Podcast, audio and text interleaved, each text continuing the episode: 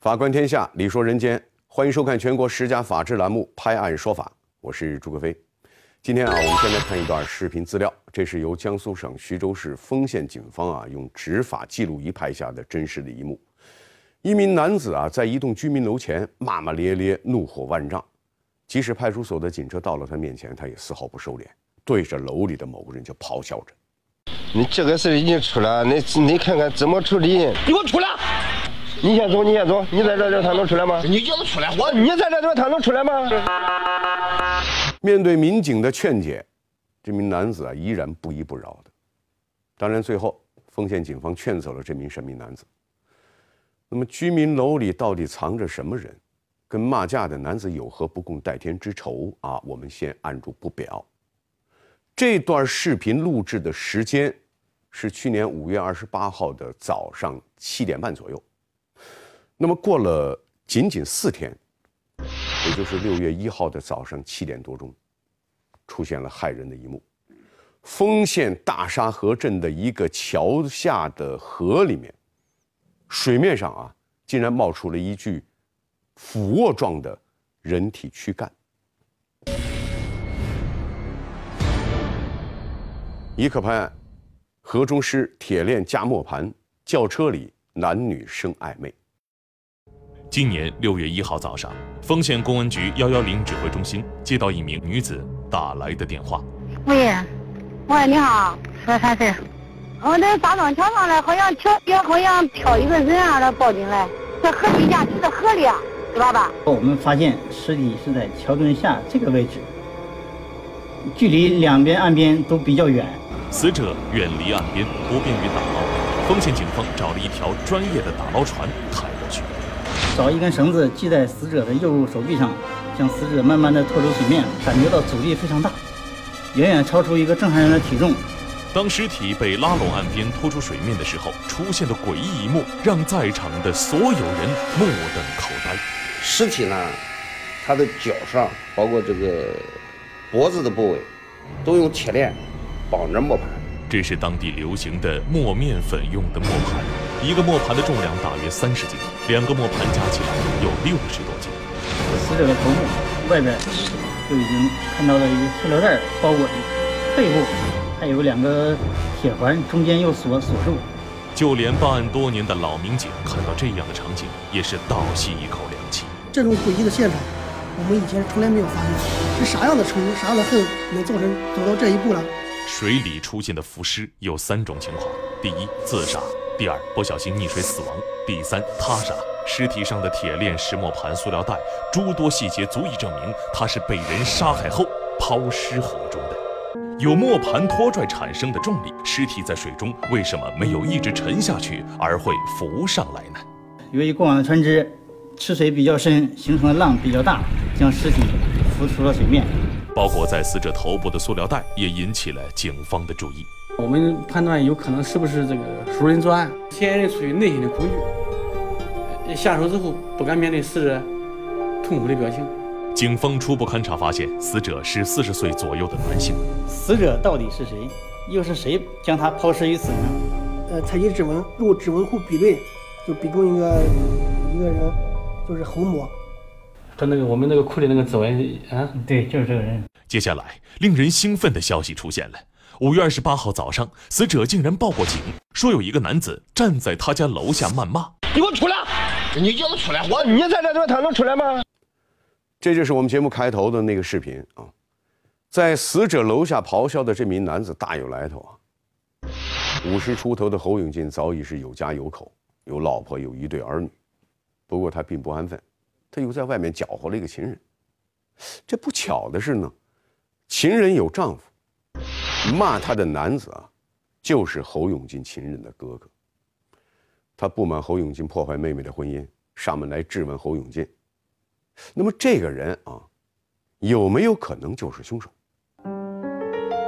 但是唯有证据才能够说话啊。死者身上的两块磨盘，非常的蹊跷。他们并非一对，而是两个上盘。那么查到买磨盘的人，也就能够抓住凶手的狐狸尾巴了。死者住在这个丰县县城的南面，而抛尸的地点在丰县县城的北面。这些这个石磨和铁链怎么来的？我们发现有一个店铺往外出售这个石磨。五月二十八号下午四点半左右，一名年轻男子进入该店铺购买磨盘。男子身高接近一米九，老板对其印象非常深刻。而且他光买的是上盘，这是跟老板谈价的情况。这是过几分钟之后，这个男子跟老板自行车从老板仓库拖了两个小磨盘过来，放到车边上。磨盘分为上下盘，上面带带孔，下面是不带孔的。而这个嫌疑人他就光买了两个上盘。嫌疑人买上盘的用心很明显，只有带孔的上盘才能被铁链穿过拴在死者身上。一个半小时之后，男子又出现在了一家杂货店门口。这个男子从车上拿下来几根铁链，让老板帮他打磨这个铁链。监控里，一名年轻女子的身影也出现了，很明显，两人是一起的。跟他一起来的这个女子大约二十岁左右，上身穿个白色短袖。打磨完毕，男子带着女子驾驶一辆黑色轿车离开。警方调查后发现，车里这一男一女的身份令人匪夷所思。坐在正驾驶这个是死者妻子的侄女婿，坐在副驾驶这个女子就是死者的亲女儿。死者的女儿应该喊这个男子喊个表姐夫。他们两个为什么在大晚上一起出现在这个车里？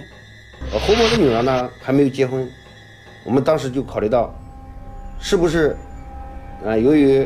二人有什么奸情关系？被侯某发现了，侯某极力的阻止，才发生了这起杀人案。这样的推断不无道理。磨盘、铁链，诸多证据直指张某和死者的女儿侯某。就算是两个人有不可告人的关系，被死者知道了，这亲生女儿也不至于对父亲下手。您还记得前面执法记录仪里破口大骂的男子吗？他是死者情人的哥哥啊，对死者破坏妹妹家庭的举动怒不可遏。那么，到底谁才是真凶？就在案发二十四小时以后，丰县警方迅速侦破了此案。就在谜底被揭开的一瞬间，这个答案让所有人都倒吸了一口凉气。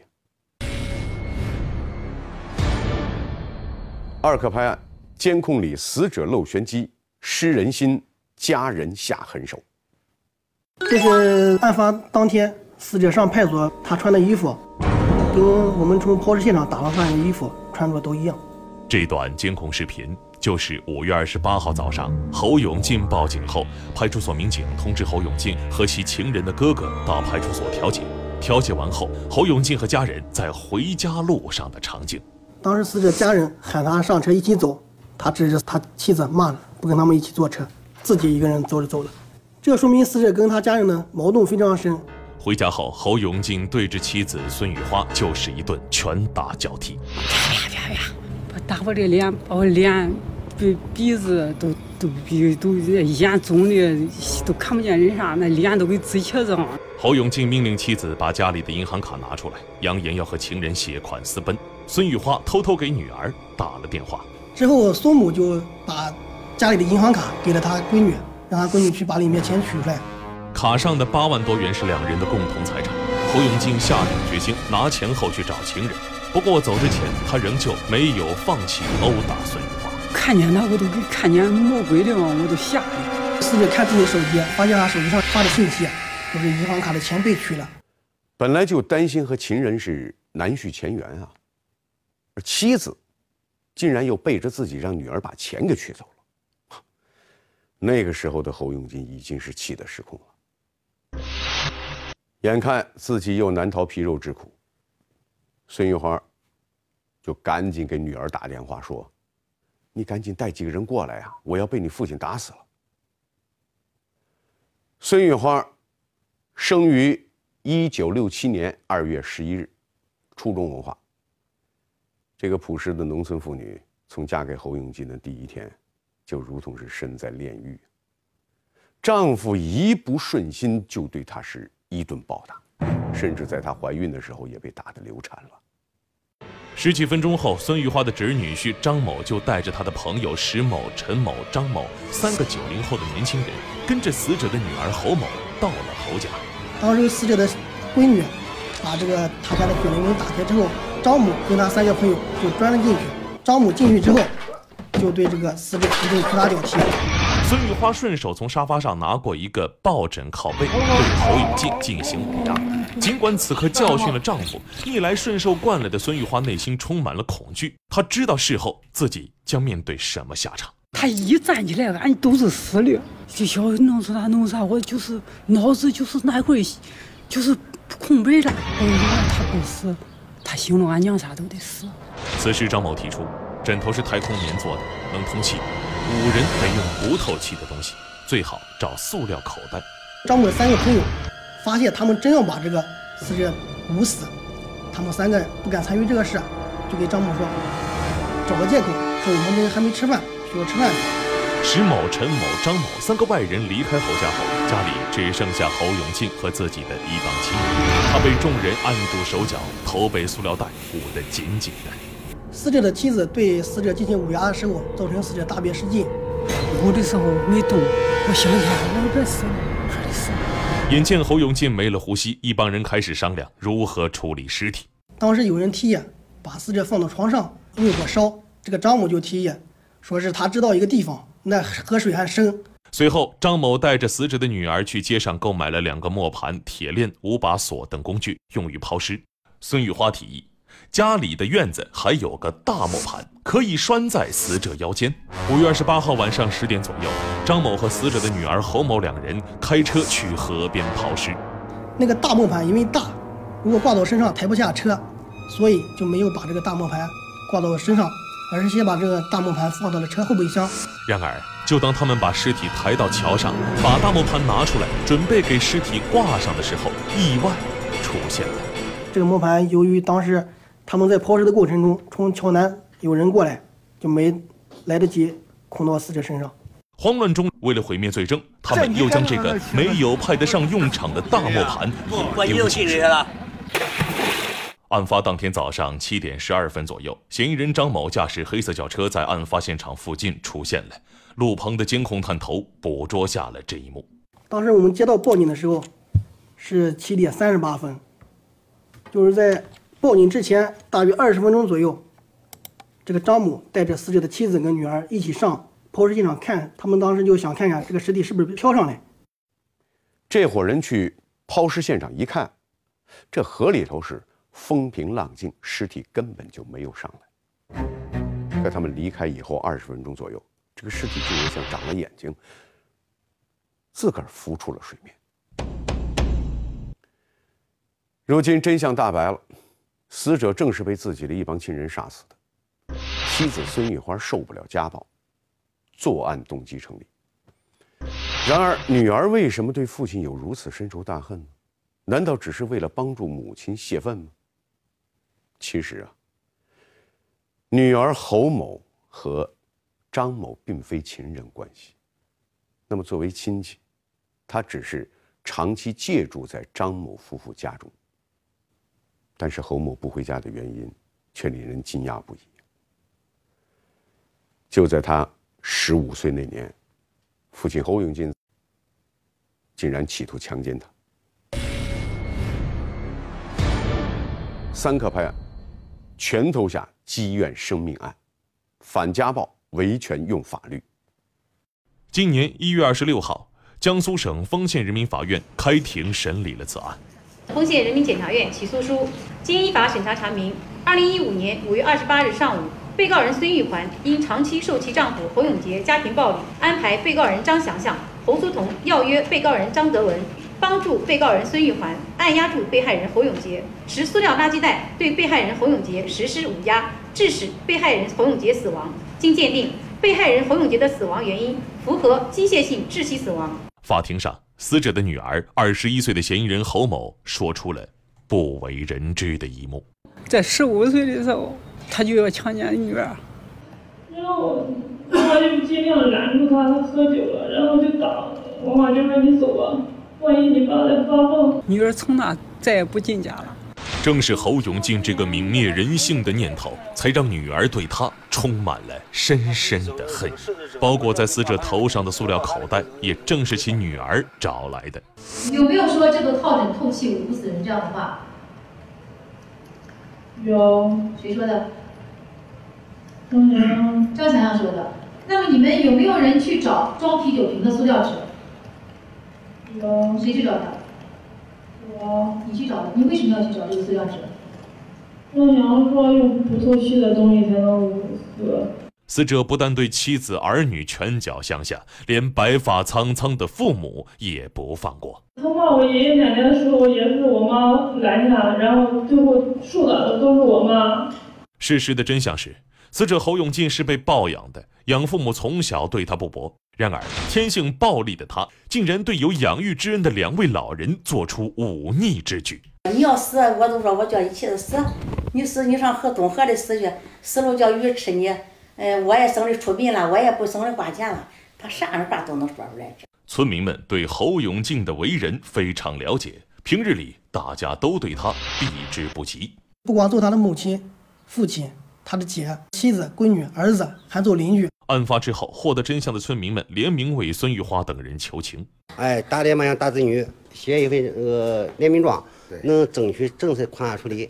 这个他这个，因为他这个是长期受家庭暴力这一块，估计他是合理合情不合法。孙玉花身上伤痕累累，这些都是被丈夫殴打的证据。终于摆脱了，就是我就想了我，小孩也安全了。就当时那两天。就是从今以后也没打俺娘几个了。尽管这个朴实的农村妇女没有念过多少书，但是杀人犯法，她心里很清楚。杀人偿命，我得我死，我得我就是嗯，把所有的孩子都放了。我说你得立刻枪毙我。今年三月一号，《中华人民共和国反家庭暴力法》正式施行。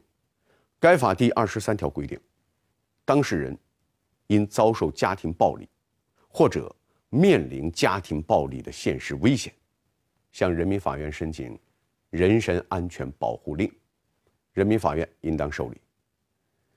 人身安全保护令可以禁止施暴者骚扰、跟踪、接触受害人。啊，如果啊，孙玉花及时采取法律手段保护自己及其家人，也许悲剧就不会发生。可是呢？他却做错了，自己本来是受害人，如今却站到了被告席上。今年四月十三号，丰县人民法院对本案作出一审判决。判决如下：一、被告人孙玉环犯故意杀人罪，判处有期徒刑七年，并处剥夺政治权利两年；二、被告人张向向犯故意杀人罪，判处有期徒刑六年六个月。并处剥夺政治权利两年。三、被告人侯书彤犯故意杀人罪，判处有期徒刑三年六个月。法庭认为，本案中被害人侯永进对被告人孙玉花等人长期实施家庭暴力，对孙玉花等人的精神健康造成了重大的损害。孙玉花在激愤恐惧状态下，为了防止再次遭受家庭暴力，而伙同他人将侯永静杀死。被害人侯永进对本案的发生具有明显的过错和直接责任。综合全案，本案的犯罪情节不是特别恶劣，手段也并非特别残忍，应认定为情节较轻。本案呢，我们是按照情节较轻作出的处罚，是三到十年的。在三到十年期间，我们对孙某做出七年有期徒刑的判决。其他的从犯要依据被告人孙某的刑期作为一个依据、参考依据作出的。判决有的从轻，有的减轻。如今摆脱了丈夫殴打阴影的孙玉华身处高墙内，她的内心并不轻松。如果有像我这样的情况，这样的家庭暴力，你们请过法律去保护自己。这起在当地轰动一时的故意杀人案终于尘埃落定，死者离奇的遭遇，连办案多年的民警也感到嗟叹不已。当我们知道死者是被他妻子。闺女和儿子一起杀死的之后，咱就感到非常震惊。被亲人同仇敌忾般的杀害，这样的人实属罕见。当身边的每一个亲人都不希望他活在世上的时候，侯永进成为了一个十足的悲剧人物。那么，正是他的暴力行径，让他失去了人性。也失去了人心。随着反家暴法的施行啊，家暴不再是家庭私事，受害者应该寻求法律帮助，维护自己的合法权益。不要像本案中的孙玉华啊，本来自己是受害者，可如今呢，却不得不在高墙内为自己的违法行为付出代价。